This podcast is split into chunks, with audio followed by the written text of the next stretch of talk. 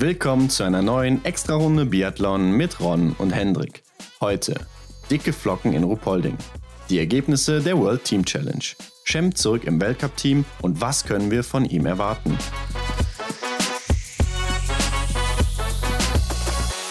Frohes neues Jahr den Zuhörern und auch dir, Hendrik. Wir haben uns ja noch gar nicht gesehen jetzt hier. Klar, dir erstmal auch ein schönes, frohes neues Jahr. Ich hoffe, du bist gut reingekommen und äh, ihr Zuhörer natürlich auch. Und so ein Jahreswechsel ist ja für die meisten nochmal so ein Punkt, an dem man sich nochmal neue Ziele setzen kann und so. Wie sieht das bei dir aus?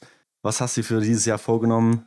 Äh, ich bin ehrlich gesagt nicht so ein Fan von Vorsätzen, weil mhm. die meisten es ja schon direkt einen Tag später wieder äh, ja, hinter sich gebracht haben, mehr oder weniger. Also gestern noch einen Beitrag im WDR gesehen, da wurden Leute befragt, wie denn ihre Vorsätze sind und wie es damit läuft. Und äh, es war der 1. Januar mhm. und eine Frau hatte sich vorgenommen, keine Süßigkeiten mehr zu essen und hat gesagt, ja, ist leider schon gescheitert, weil wir hier gerade Plätzchen mitgenommen haben. Also, man sieht, häufig klappt es nicht so, aber mhm. wenn man sich dran hält, ist es natürlich eine super Sache. Ähm, was steht denn heute bei unserem Plan, Henrik? Wir hatten letzte Woche die World Team Challenge in Ruppolding, wo es einiges an Geld zu gewinnen gab. Ja, also dicke Flocken, mhm. wie man auch im Titel entnehmen kann. Dann gibt es Neuigkeiten aus dem deutschen Kader und wir werden mal gucken, was jetzt so ansteht in der nächsten Woche, denn der Weltcup geht ja wieder los. Ja, ich würde sagen, wir werfen direkt mal einen Blick auf die World Team Challenge aus Ruppolding. Ist ja jetzt knapp eine, nee, ist genau eine Woche her. Ja, richtig. World Team Challenge eigentlich immer auf Schalke. Wir wissen, es haben wir letzte Woche schon eine Folge drüber gebracht. Mhm.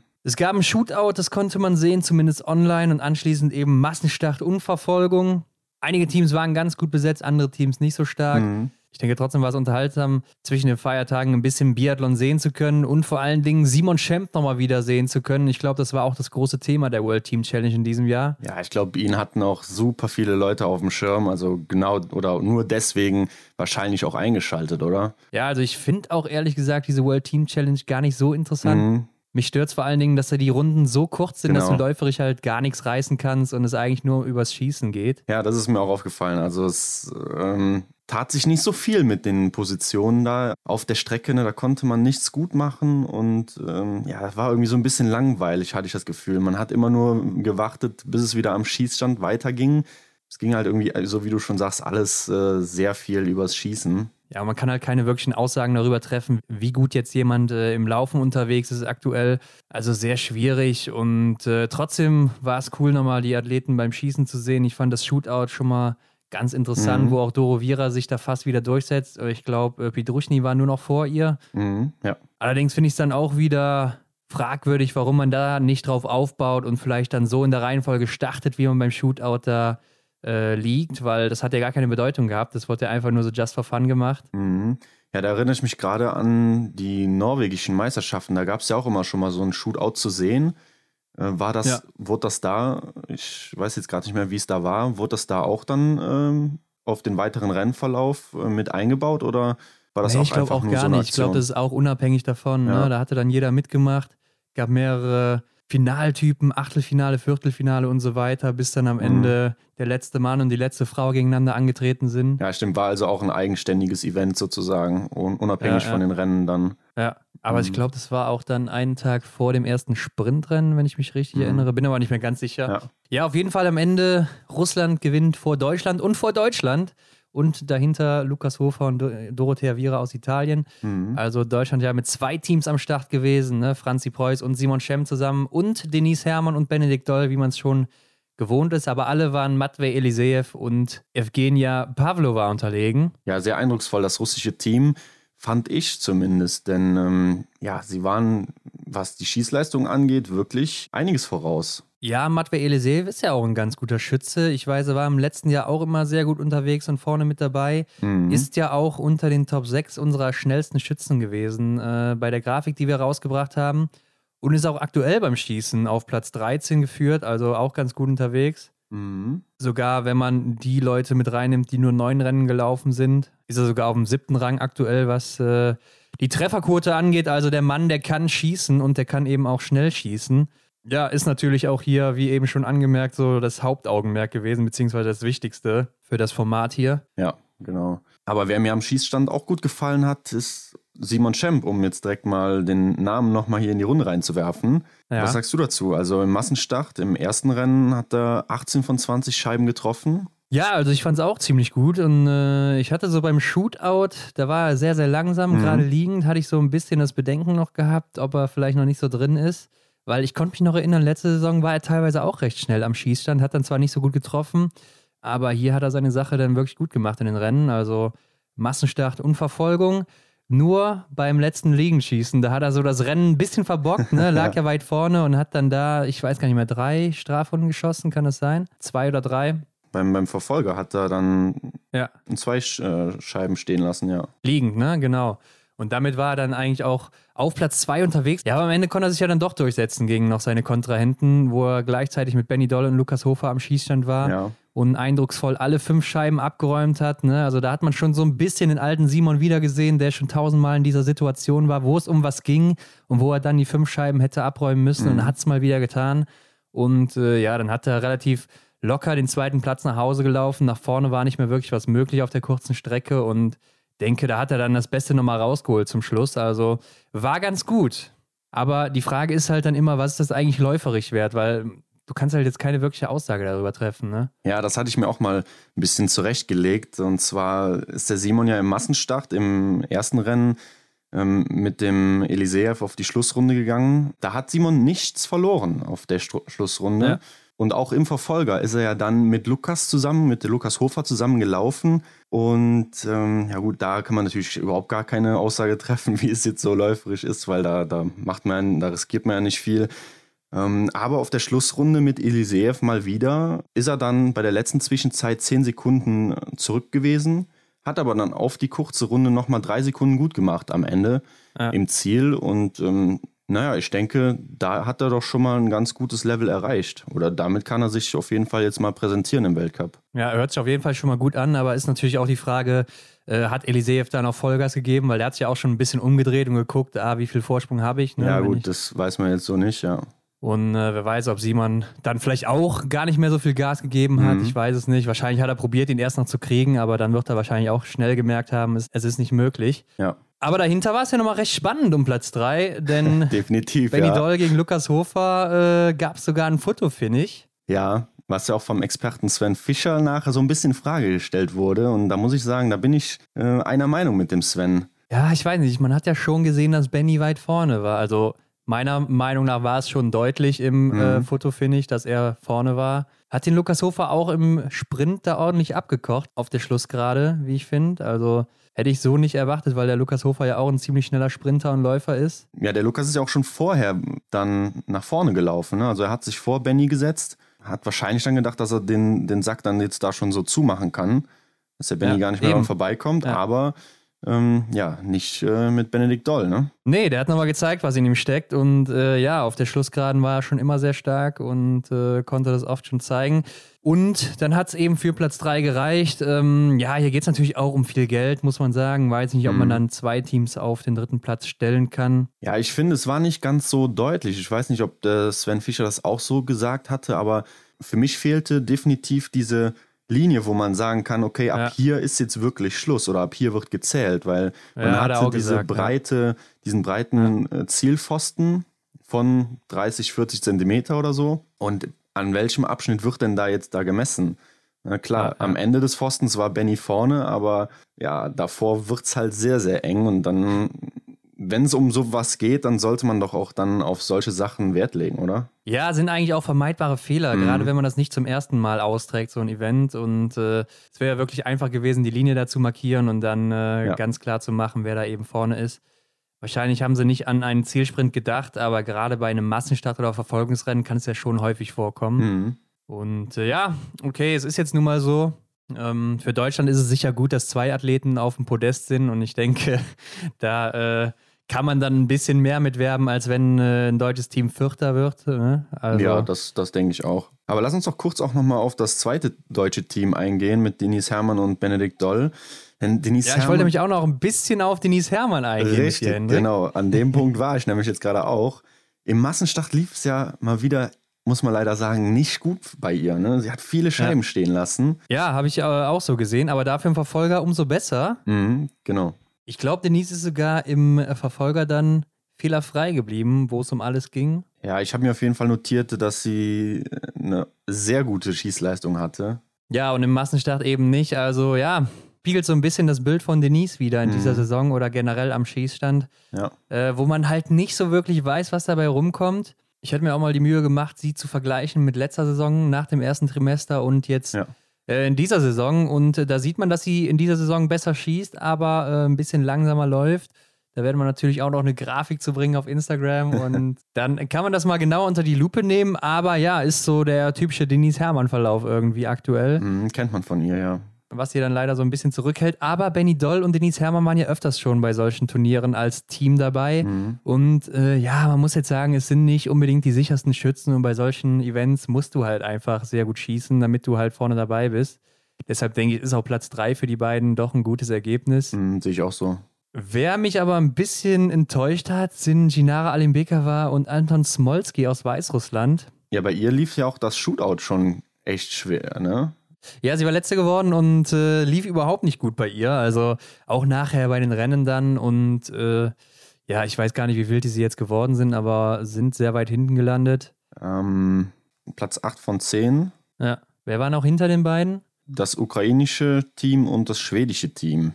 Ja, Schweden war vielleicht auch so das schwächste Team. Ich meine, Elisabeth Högberg ist nicht schlecht, ne? hat den IBU Cup ja nicht umsonst gewonnen in der vergangenen Saison. Mhm. Aber Thorstein Stenersen ist natürlich noch relativ unbekannt, ist auch so ein bisschen aufstrebend äh, im schwedischen Kader, aber auch nicht im Weltcup gesetzt unbedingt. Und äh, ja, war wahrscheinlich so zu erwarten, dass die keine große Rolle spielen werden.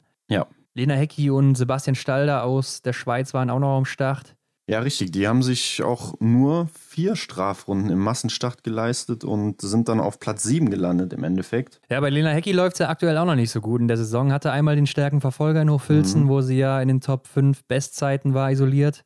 Ansonsten aber in der Saison noch gar nichts gerissen leider und äh, läuft ihrer Form noch so ein bisschen hinterher. Bin ich mal gespannt, ob da noch was kommt von ihr, weil ist ja eigentlich immer eine starke Läuferin gewesen. Mhm, ja.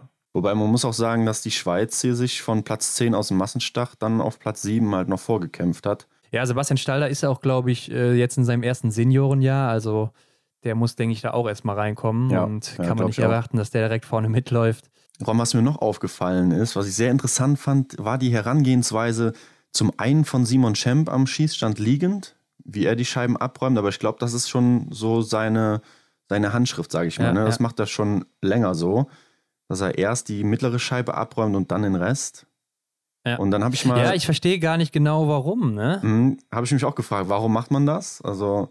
Ich denke einfach mal, es ist Gewohnheit bei ihm, dass er es schon immer so macht. Aber wenn man jetzt einfach mal drüber nachdenkt, dann kann es doch nur ein Nachteil sein, oder? Ja, wenn ich mir jetzt denke, dass ich erst die mittlere Scheibe abräume, dann halt zwei Scheiben nach rechts wandern muss, ja. dann die beiden Scheiben rechts abräumen und dann von sehr weit rechts, rechts, nach ganz links rüber schwenken muss, da ist müsste ja eigentlich viel Bewegung im Gewehr sein. Ja, also viel mehr, als man eigentlich nötig hätte. Und mhm. äh, das sehe ich da auch ein bisschen als Problem. Vielleicht sagt er sich, dass er in der Mitte startet und dann eine relativ zentrale Position einnimmt beim Schießen, mhm. dann nach rechts nur zwei Felder weiter rückt und dann aus der Mitte quasi wieder nach links zwei Felder nach links rückt. Und wenn er auf einer Seite anfangen würde, müsste er fünf Felder nach rechts oder links rücken. Weißt du, ja. wie ich das meine? Ja, dass die Mitte Hoffentlich so. hat man das verstanden jetzt als Zuhörer, aber ähm, dann hat man aus der Sicht vielleicht wieder weniger Bewegung. Mhm. Aber ja, ich finde es auch komisch, dann von der einen Seite komplett auf die andere wieder rüber zu wandern. Mhm. Ja, aber genauso interessant ähm, hat es die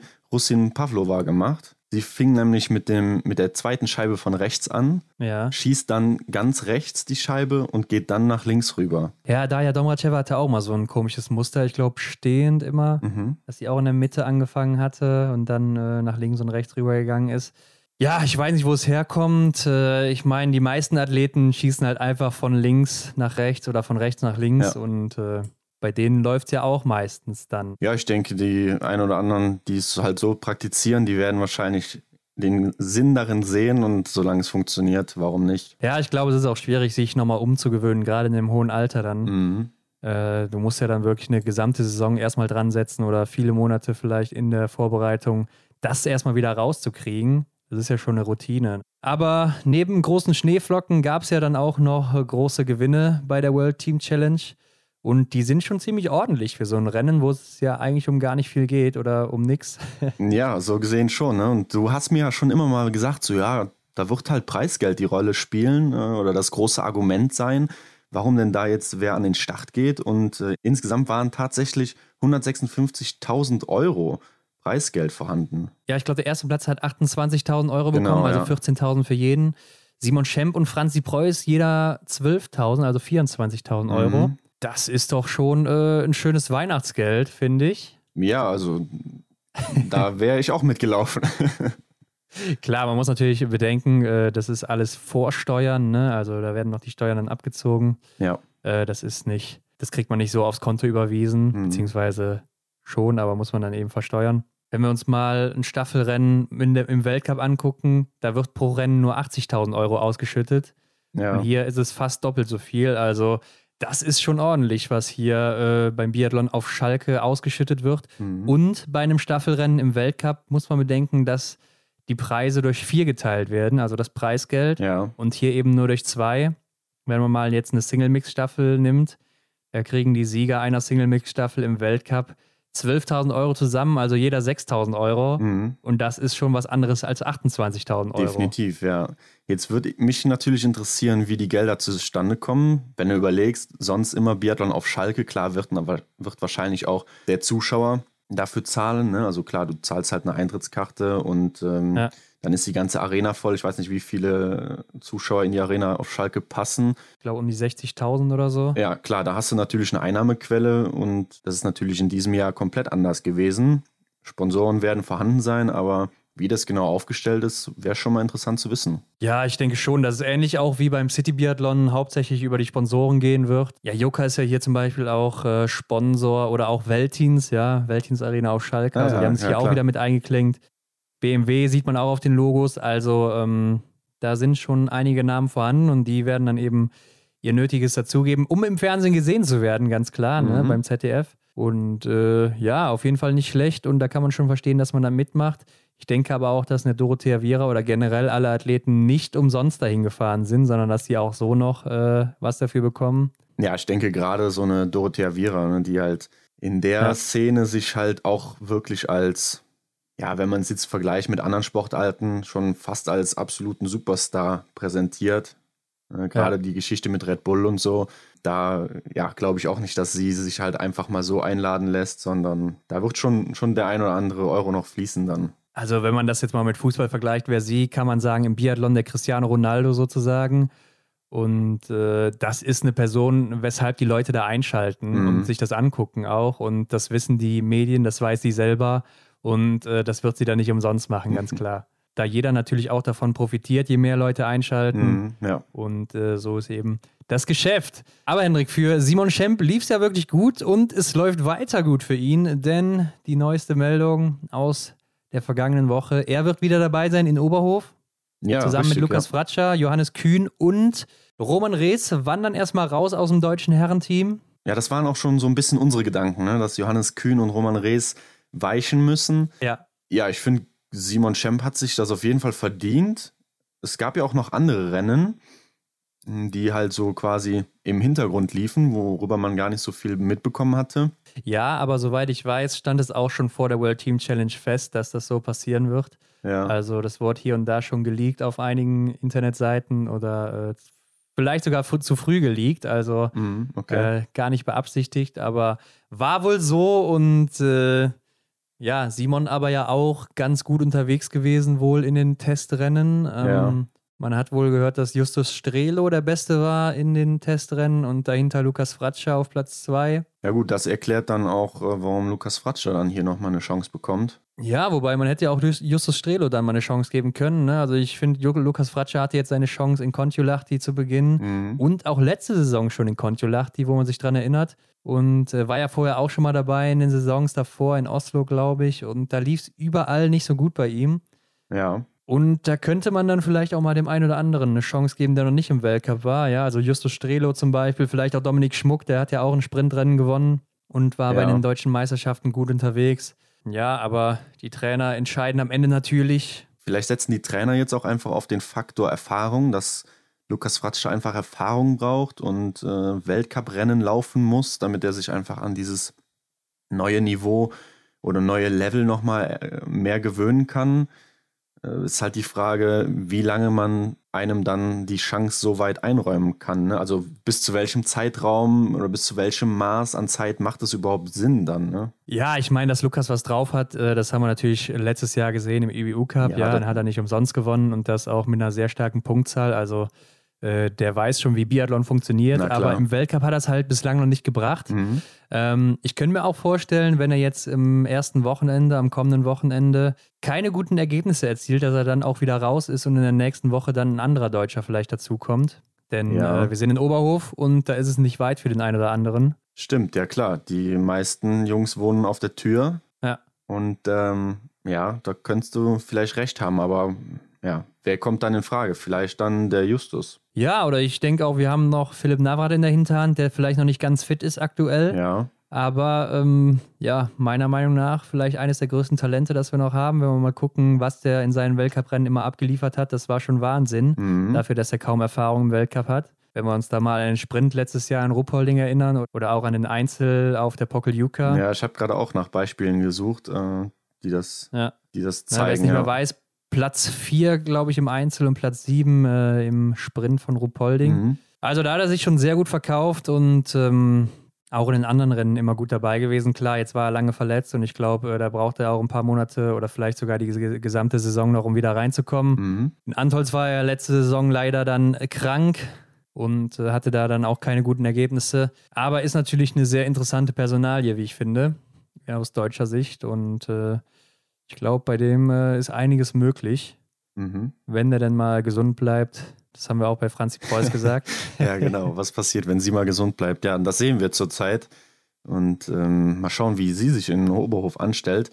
Aber gut, dass du den Philipp Navrat nochmal hier in die Runde reinwirfst. Und ich glaube, auch die meisten Leute, ja, so nach dem Motto aus dem Auge, aus dem Sinn, haben den Philipp vielleicht dann auch schon wieder vergessen. Ja, es ist auch immer sehr ruhig um ihn. Ne? Mhm. Er selber ist ja auch auf Social Media kaum unterwegs, also postet sehr, sehr wenig ja. und äh, man sieht ja auch ansonsten nicht viel von ihm. Klar, IBU Cup ist auch nicht dran und dann kann er auch nicht zeigen, was er drauf hat. Aber Hendrik, ich finde es auch schade für Johannes Kühn, denn wenn wir uns nochmal erinnern, letztes Jahr war er Dritter im Sprint von Oberhof. Ja. Klar, er ist jetzt nicht reingekommen, aber man muss auch bedenken, er war jetzt verletzt längere Zeit und ich glaube auch ein bisschen schwieriger. Und ich glaube, da braucht er auch einfach dann ein bisschen Zeit, um reinzukommen. Also, wir haben jetzt das erste Trimester innerhalb eines Monats durchgerattert, kann man so sagen. Mhm. Da kann man auch nicht erwarten, dass man sich dann äh, in der Zeit regeneriert und auf sein altes Niveau zurückkommt. Ähm, ja, ich glaube auch, dass das schwierig ist, gerade wenn du halt noch eine Baustelle offen hast, wo du noch ja. äh, dich von regenerieren musst, aber hast dann schon das Renngeschehen um dich rum. Und diese vier Wochen hat man ja auch gehört von manchen Athletinnen und Athleten, wie Dorothea Viera zum Beispiel auch jetzt an der World Team Challenge gesagt hat, dass Lukas Hofer alles reißen muss, denn sie fühlt sich noch nicht fit. Und äh, weil die. Ja, äh, aber das ist auch ihre Standardausrede aktuell, aktuell habe ich so ein ja, bisschen das Gefühl. Also das kommt ja bei jedem Interview jetzt. Ja, stimmt, ja.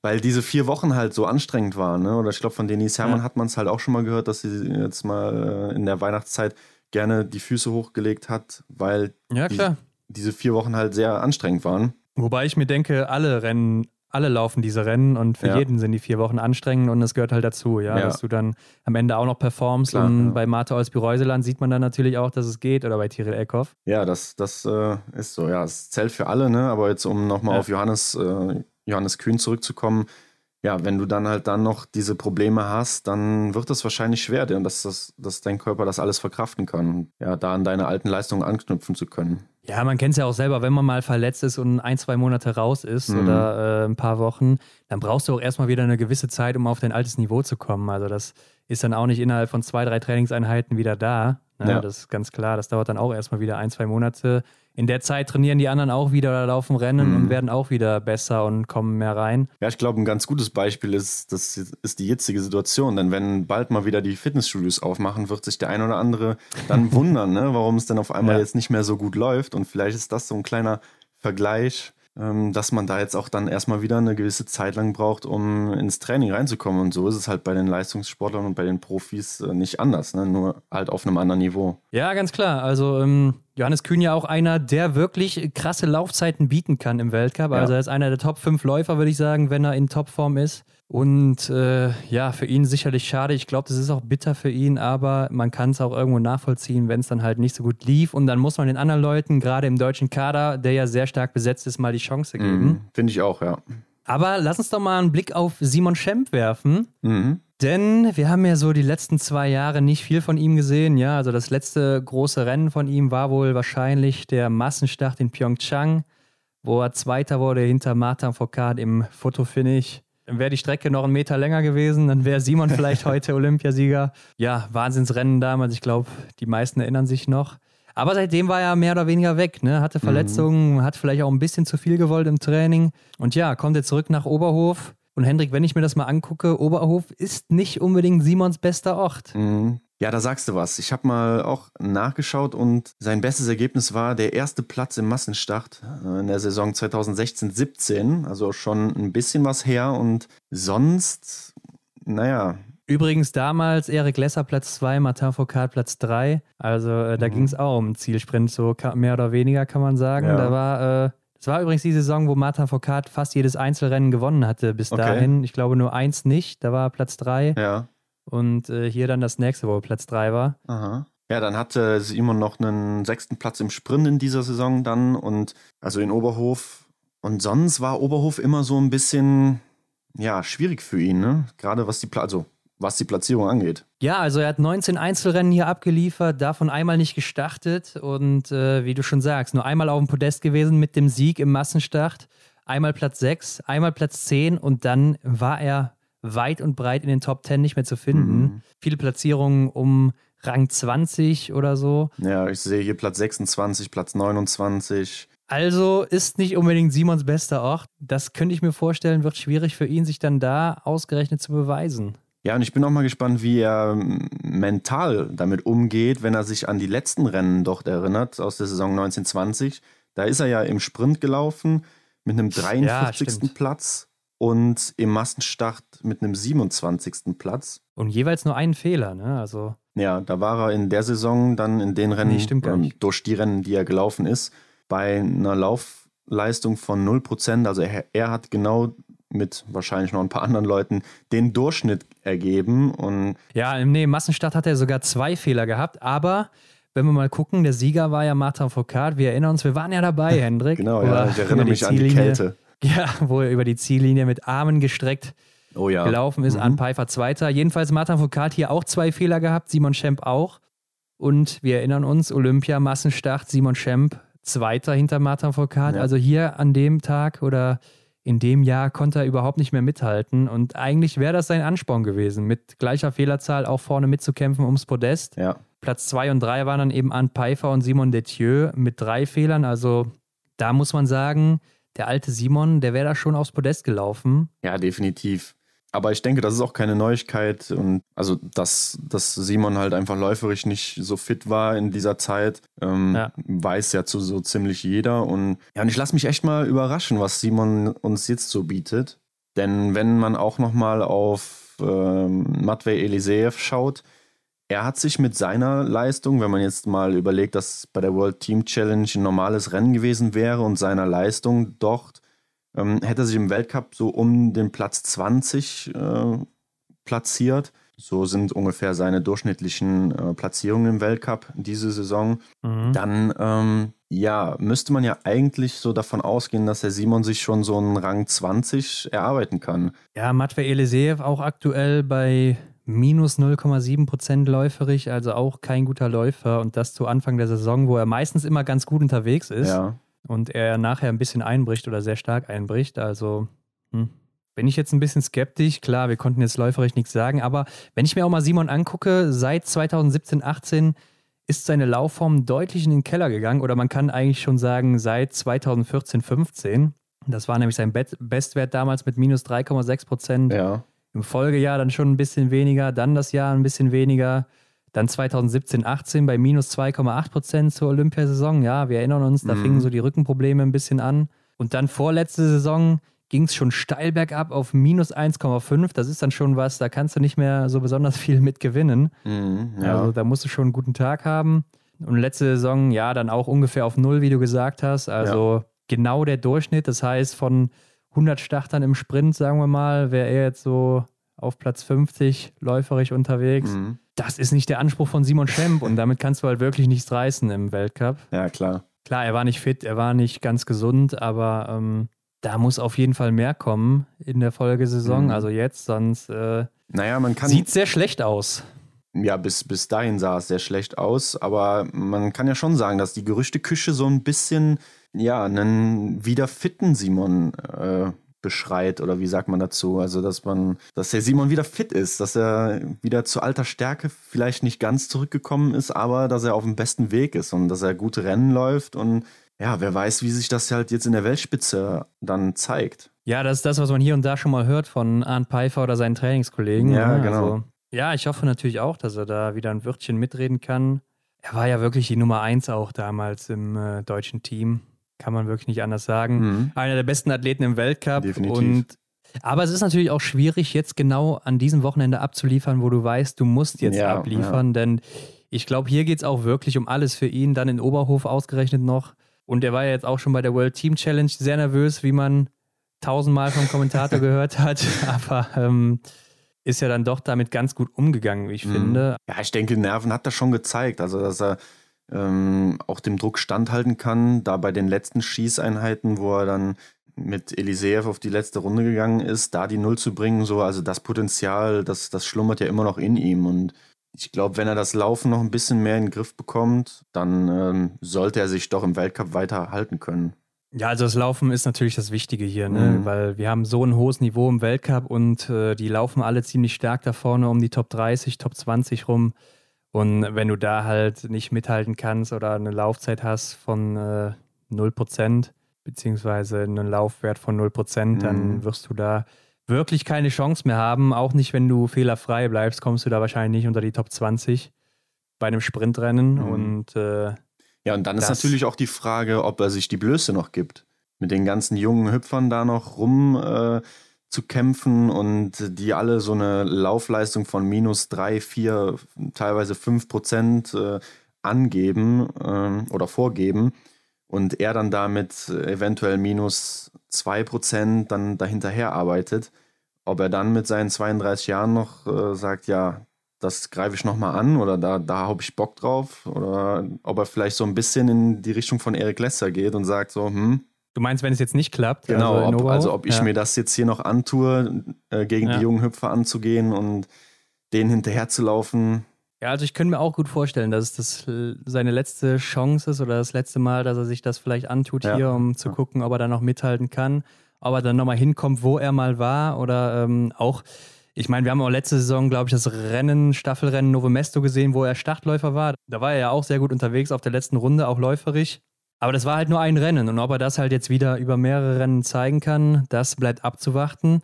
Ähm, die Weltmeisterschaft ist ja auf der Pokeljuka in diesem Jahr und wenn man da mal guckt, da hat der Simon schon zwei Siege gefeiert, nämlich damals einen Doppelsieg im Sprint und Verfolger, aber auch ansonsten in den Folgejahren 2015 immer gute Ergebnisse. Hat hier einen vierten Rang, einen sechsten Rang, einen fünften Rang, einen fünften Rang und dann äh, noch zwei weitere Top Ten Ergebnisse. Also ähm, der Simon und Pokeljuka, das passt zusammen. Letztes Jahr hat er ja schon seinen besten Ort mit Antolz leider verpasst, ja. aber äh, Pokeljuka, das ist sicher dann nochmal ein Anreiz für ihn, wenn er da so gute Ergebnisse erzielt hat. Hoffen wir mal das Beste für ihn, Hendrik. Ja, kann ich mir auch vorstellen. Also klar, wir drücken ihm natürlich auf jeden Fall beide Daumen, dass er da nochmal ein bisschen den Anschluss findet und sich im Weltcup-Team nochmal etablieren kann. Jetzt steht Oberhof an, wir haben es schon oft erwähnt. Lass uns doch mal ein bisschen genauer schauen, was so in Oberhof abgeht. Oberhof ist ja schon ein bisschen für ja, jetzt muss ich mich vorsichtig ausdrücken, sonst haut der Philipp Horn mir hier auf die Finger, äh, für, für schlechte Wetter bekannt, oder? Ja, Nebel, ne? Angeblich ja immer nur in den ersten zwei äh, Januarwochen. ja, genau. Das werden wir dann mal sehen. Ja, gut, jetzt haben wir auch wieder die ersten zwei Januarwochen, wo da der Weltcup ist. Also mhm. Kommen wir leider nicht so wirklich in die dritte rein. Das heißt, wir werden wahrscheinlich ein nebliges Rennen haben. Aber Hendrik, Oberhof ist wohl auch der Ort, wo am schlechtesten geschossen wird im Weltcup. Und Ja, woran kann das liegen? Also wir haben hier eine Trefferquote von 75 Prozent. Wenn wir jetzt mal einen anderen Ort nehmen wie Ruppolding, der ja auch so ein Standard-Weltcup ist, schon ewig dabei ist, immer dabei mhm. ist, da haben wir eine Trefferquote von ungefähr 80 Prozent oder fast 81 Prozent. Ja. Und das ist schon ein großer Unterschied bei so vielen Rennen und so vielen Schüssen. Und äh, ja, also Oberhof ganz unten, Ruppolding ganz oben. Woran könnte es liegen, Hendrik? Was meinst du? Ja, ohne Zweifel an der Wetterlage, denn ähm, wir waren ja letztes Jahr da und wir haben gemerkt, dass da ordentlich der Wind pfeift und auch äh, ja, der Nebel halt einfach eine große Rolle spielt. Ja, Oberhof, da kann der Wind ordentlich reinpfeifen, wie du schon sagst. Mhm. Ich erinnere mich auch noch, dass da schon mal Rennen abgesagt wurden, weil das Wetter so schlecht war. Ja. Äh, weil es einfach viel zu stürmig war und das hat man halt häufig in Oberhof. Äh, letzte Saison haben wir auch oft im Massenstart oder generell sehr viele Fehler gesehen, ja. Ja, ja, genau. Da gerade bei dem Damen-Massenstart, wo Kaiser Meckereien ihren letzten Sieg eingefahren hat. Mhm, stimmt. Ja. Und äh, da haben wir ordentlich Fehler gesehen. Also da warst du mit fünf, sechs Fehlern noch ganz gut dabei. Ja. Aber es ist auch wirklich mal faszinierend, was das für eine Situation für die Athleten sein muss, wenn man selber mal da dann vor Ort ist und dann bei so einem Nebeltag mitbekommt, wie so der Nebel plötzlich ins Stadion reinkommt, äh, dann mal wieder geht oder ja oder zu Beginn nicht da ist und dann plötzlich reinkommt, dann siehst du plötzlich die Anzeigetafel nicht mehr und ja, das muss ja für die Athleten, die dann da noch die fünf Treffer abräumen müssen, äh, schon, schon sehr, sehr schwierig sein. Ja, auf jeden Fall. Also ähm, ich glaube, es ist ein schwieriger Ort und Oberhof ist ja auch eine der schwierigsten Strecken. Also wir mhm. haben ja mhm. den Bergstieg da, der schon ziemlich hart und lang ist, wie man immer hört. Ja. Und der soll ja auch noch mal ein bisschen härter geworden sein. Also da muss man sich das Rennen schon richtig gut einteilen, dass man da gut rumkommt. Mhm. Ähm, Oberhof ist nämlich auch eine der langsamsten Strecken und auch eine der Strecken, wo am langsamsten geschossen wird.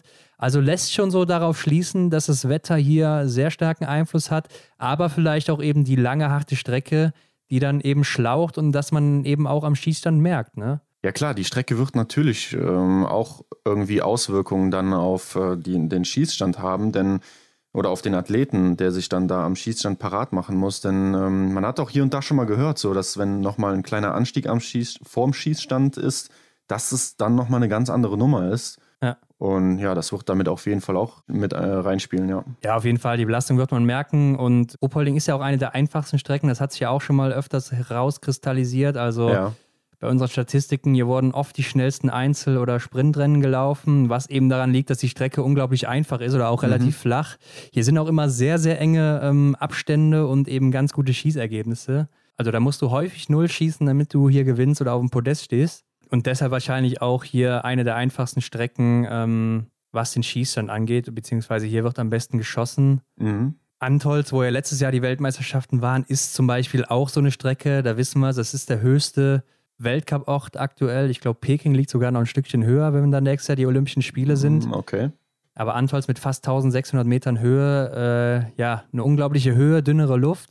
Mhm. Und auch hier sieht man, dass die Trefferquote ziemlich im Keller ist. Also, es ist so von den Traditionsweltcups der zweitschlechteste Ort, was die Trefferquote angeht. Auch hier vor dem Schießstand nochmal ein Anstieg, wo man kurz hoch muss. Und ich glaube, das äh, spiegelt sich dann eben auch in der Trefferquote wieder. Und auch da haben wir ja letzte mhm. Saison oder bei der Weltmeisterschaft große Überraschungen erlebt. Ja, wenn wir uns da ein bisschen an den Sprint der Damen gerade erinnern, wo Susan Dunkley und Lucy Schabatova auf dem Podest standen. Ja, ja, stimmt, ja.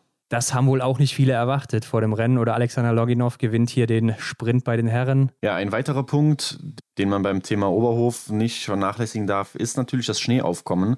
Letztes Jahr stand es ja richtig groß zur Diskussion, ob es überhaupt noch Sinn macht und ähm, ob das überhaupt so umweltfreundlich ist, die ganzen Schneemassen da selbst zu produzieren und so. Ich glaube, in diesem Jahr liegt aber schon was Schnee. Kann das sein, Hendrik? Da bin ich ehrlich gesagt nicht auf dem Laufenden. Ich habe mir den Wetterbericht nicht angeschaut. Ansonsten kann es da ja mal jemand aus Oberhof Bescheid sagen. Ansonsten wissen wir es auf jeden Fall am Freitag. Mhm. Denn da geht es ja los mit den beiden Sprintrennen der Damen und Herren. Eigentlich sollte es ja Donnerstag und Freitag sein, aber wurde ja beides auf Freitag verlegt. Ja. Ich bin aber erstmal gespannt, was sich da so Corona-technisch tut. Hört sich jetzt ein bisschen doof an, aber äh, ja. gerade nach Weihnachten bin ich da ein bisschen skeptisch, ob da alle so heil zurückkommen, wie sie da abgereist sind in Hochfilzen. Mhm. Ja, da muss man sich jetzt erstmal wieder in den Bubbles, wie das deutsche Team sich da aufgestellt hatte, wieder zurechtfinden und, und einfinden und dann mal gucken, ob da alle so gesund wieder zurückkommen, was wir natürlich hoffen. Aber vorbildlich haben es auch die Norweger weiterhin durchgezogen. Ne? Also ich habe, glaube ich, gehört, dass die Bö-Brüder sogar ähm, ja alleine mit ihren äh, Lebensgefährtinnen, beziehungsweise mit Johannes mit, mit seiner Frau zusammen gefeiert haben. Ne? Und, und Gustav, klar. Ja, genau, und Gustav natürlich. Also die waren äh, knallhart, was das angeht. Ne? Also die Eltern waren nicht dabei, nur ihre Frauen und äh ja, kann ich gut nachvollziehen als äh, Profisportler. Also ich glaube, mhm. ich wäre ähnlich drauf. Ich, das muss natürlich jeder für sich selber entscheiden. Aber äh, ich finde mal so ein Jahr oder ein paar Wochen halt äh, mal zurückzustecken und halt nur mit den wirklich engsten Verwandten beziehungsweise mit den Partnerinnen zu verbringen, ja. ist dann halt mal eben so. Ähm, ist ja nicht so, als wären die Menschen, die man dann eben gern hat und mit denen man eigentlich gerne feiert, weg sind aus dem Leben, sondern die sind ja noch da und das sollen ja. die natürlich auch bleiben. Klar. Deshalb ist es ja auch eine Sicherheitsvorkehrung für alle, die man mag und liebt. Mhm. Und äh, finde ich daher auch richtig so, denn äh, ja, wir wissen, das haben wir auch auf Instagram gebracht, es gibt auch viel Geld zu gewinnen bei so einem Biathlon-Rennen. Und da willst du ja auch nicht unbedingt äh, vier Rennen ausfallen lassen, gerade wenn du einer der Norweger mhm. bist oder einer der Bös der halt in jedem Rennen aufs Podest laufen kann und da auch nochmal ordentlich was mitnehmen kann. Zudem gibt es ein äh, gelbes Trikot zu gewinnen. Also es ist ja auch irgendwo der Job und da müssen wir natürlich genau. auch alle gucken, dass wir da äh, täglich hingehen können und alles machen können. Von daher kann ich es schon nachvollziehen, aber ich bin mal gespannt, ob sich da wirklich jeder so dran gehalten hat. Und du mhm. musst ja mhm. erstmal wieder da reinkommen. Also du brauchst jetzt einen negativen Test, 48 Stunden darf der alt sein oder 72, bin ja jetzt nicht ganz informiert. Ja. Bevor du überhaupt nach Oberhof da rein darfst in die Bubble. Ja, da werden wir auf jeden Fall wahrscheinlich in den nächsten Tagen ein bisschen schlauer sein, wenn dann da die ein oder andere Schlagzeile kommt. Womöglich. Aber Ron, angenommen, es kommen und natürlich hoffen wir das, alle gesund zurück in den Weltcup. Wer macht denn bei den Damen und den Herren den Sprint dann für sich aus? Was würdest du sagen? Ja, also wir haben ja Sprintverfolgung und die erste Mixstaffel und Single-Mix-Staffel hier in Oberhof jetzt. Am ja, Freitag, genau. Samstag und Sonntag, also drei harte Tage hintereinander. Sprint im letzten Jahr waren es Martholz Bireuseland und Denise Herrmann auf dem Podest auf Platz 1 und 2. Mhm. Auf Platz 3 Julia Simon. Und äh, da könnte ich mir vorstellen, das wird in diesem Jahr vielleicht ähnlich sein. Also ich sehe Denise Herrmann auch jetzt wieder vorne. Die wird da wahrscheinlich wieder angreifen können. Mhm. Ähm, Gerade weil ich auch glaube, dass hier viele Fehler geschossen werden wie ja. wir ja gerade eben schon so ein bisschen rausgehört haben. Und äh, das könnte einer Denise natürlich zugutekommen, sollte sie in ihre alte Laufform finden, mhm. wovon ich jetzt mal ausgehe, dass es im Januar jetzt der Fall sein wird. Daher ist sie für mich hier die Favoritin. Mhm. Und bei den Herren, ja, ganz klar natürlich Johannes Tingnesbö. da braucht man eigentlich nicht lange zu überlegen. Obwohl, Hendrik, auch da kann ich dir sagen, Johannes Dingesbö hat von zehn Einzelrennen nur eins gewonnen in Oberhof. Also das ist auch nicht sein Ort. Mhm, und ja. äh, deshalb würde ich hier auf 1 setzen Emilien Jacquelin, der schon im letzten Jahr hier auf Platz 2 war, mhm. hinter seinem Kollegen Martin Foucault. Ja, Johannes Kühn ist ja mhm. leider nicht dabei, aber aus Deutschland erwarte ich auch relativ viel von Benny Doll, der uns ja so toll angekündigt hat im Interview, dass er sich auf Oberhof freut, denn das ist seine Strecke und das ja. kann er hier mal beweisen. Ja, ja, das stimmt. Ich weiß nicht, also ich glaube, ähm, bei den Damen bin ich ähm, mit Tyrell Eckhoff bisher im Sprint ganz gut gefahren und ich glaube, ähm, sie wird das Ding auch wieder machen. Bei den Herren haben wir jetzt in der Vergangenheit den ein oder anderen Knaller erlebt. Also Johannes wollte ja an seinen, nee, er, wollte, er hat gar nicht erzählt, was er machen wollte, aber er wusste auf jeden Stimmt, Fall, was ja. er tun muss über die Feiertage im Jahreswechsel. Ja. Äh, da bin ich mal gespannt, wie er da zurückkommt und ich könnte mir natürlich auch vorstellen, dass hier ja, dass, dass, äh, dass der Sieg da mal wieder an einen anderen Norweger geht als Johannes Denis Bö. Wen hast du da so im Kopf? Naja, ich, ich würde sogar auch Johannes Daule nochmal zutrauen. Ja, war im letzten Jahr im Massenstart, glaube ich, hier mit seinem Bestergebnis unterwegs, Platz 4, glaube ich mhm. sogar. Ja, ja und ähm, alle Augen natürlich auch auf äh, Stula Holm Legreit. Ja, ja, ich glaube auch, jetzt wo du sagst, äh, Johannes Dahle, der könnte mit der schweren Strecke, glaube ich, mhm. gut zurechtkommen. Ich glaube, sowas liegt ihm einfach und äh, er ist ein sehr guter Läufer. Aktuell der zweitbeste im Weltcup. Da bin ich wirklich mal gespannt, was wir da noch erwarten können. Ja, über die Verfolgung lässt sich natürlich dann jetzt in dem Moment nicht viel äh, sagen. Und ja, was meinst du, Mixed-Staffel und Single-Mixed-Staffel? Kommt natürlich auch darauf an, wer da ins Rennen geht. Ja, das Problem dabei ist immer im Weltcup, dass die ja am selben Tag sind und dann die Teams nicht unbedingt immer in Bestbesetzung antreten bei der einen oder anderen mhm. Staffel, je nachdem, wie die sich aufstellen. Genau. Ah, ich ja. denke mal, dass vielleicht äh, Wettle Christiansen in der Single-Mix-Staffel starten könnte mit äh, Marte Olsby-Reuseland vielleicht wieder. Mhm. Oder aber vielleicht auch einfach mit Caroline Knotten. Ja, das ist immer die Frage, wo halt mehr Wert drauf gelegt wird bei den Norwegern. Ja. Aber das Team aus Norwegen ist da schon ein Favorit für mich, aber auch das Team aus Frankreich, was da vielleicht auch mit äh, Emilien Jacquelin starten wird. Ja, da gehe ich mit dir, wenn man überlegt, wie die Norweger denn eigentlich grundsätzlich aufgestellt sind und wenn man sich dann auch nochmal an die Ergebnisse von Hochfilzen erinnert, ja. wo ähm, sowohl Damen als auch Herren äh, die oberen Ränge belegt hatten, da ähm, ist äh, wahrscheinlich nicht viel drin für die anderen Nationen. Ja, Mixstaffel ist auch immer so eine Frage. Also bei den Frauen, da wird wahrscheinlich bei den Norwegern Martha als Reuseland, Tiril Eckhoff laufen, vielleicht auch Ingrid Landmark-Tandrevold. Mhm. Für eine der beiden. Und da ist ja auch mal die Frage, wie es dann so am Schießstand läuft. Gerade bei Tiril Eckhoff weiß man ja nie, was passiert. Ja. Ähm, da kann dann schon mal so eine Staffel ganz schnell nach hinten losgehen. Von daher glaube ich auch, dass hier äh, die Franzosen natürlich wieder vorne dabei sind. Ich, das ist kein Geheimnis. Aber auch Italien darf man mhm. bei der äh, Mixstaffel nicht vergessen. Lisa Vitozzi, Dorothea Vera, Lukas Hofer und Dominik Windig, denke ich mal, der zwar nicht so in guter Form ist, aber bei einer Staffel dann meistens doch immer noch ja. ganz gut dabei ist, wenn er sich an einen dranhängen kann. Und äh, auch aus Deutschland dürfen wir uns da nicht verstecken. Also Arndt Pfeiffer ist in guter Form, ne? das letzte Rennen gewonnen. Klar. Wird übrigens ja beim nächsten Massenstart in Oberhofen rot laufen, ne? Also sein erstes Mal mhm. im roten Trikot. Ich bin aber mal gespannt, wer dann noch da in der Mixstaffel läuft bei den Herren. Wird es Erik Lesser sein? Wird es Benedikt Doll sein? Wird es Simon Schemm sein oder Philipp Horn? Also wir haben viele Optionen, ja. Apropos Philipp Horn, von dem erwarte ich hier auch relativ viel, ist sein Heimatort. Aber letztes Jahr im Massenstart war er hier auch mit Platz 6 ja, das beste Ergebnis seiner Karriere ne? mhm. bislang. Dazu kommt noch gute Musik von DJ Charlie, seinem Vater. Ja, genau. Ist halt, ja doch, wird er wahrscheinlich äh, auch dann da trotzdem Musik machen. Hat man ja auch in den anderen Weltcup-Orten gehört. Klar. Zwischendurch schon mal ein Lied. Naja, das wird ihm wahrscheinlich so ein bisschen Unterstützung geben, kann ich mir vorstellen, wenn man weiß, mein Vater schiebt die Regler. Glaubst du? Vielleicht. Ja, jedenfalls steht wieder eine spannende Woche Biathlon an und äh, mhm. bei den Frauen wird es halt ziemlich eng. Was machen die Schwedinnen? Hanna Oeberg, ne? Muss man auch gucken. Ja, haben wir jetzt gar Natürlich, nicht genannt. Genau, auch immer eine Frau, äh, die ums gelbe Trikot kämpft, genauso wie du schon gesagt hast, Tirol Eckhoff, aber auch Martha mhm. Olsby-Reuseland wird sicher wieder oben mit dabei sein.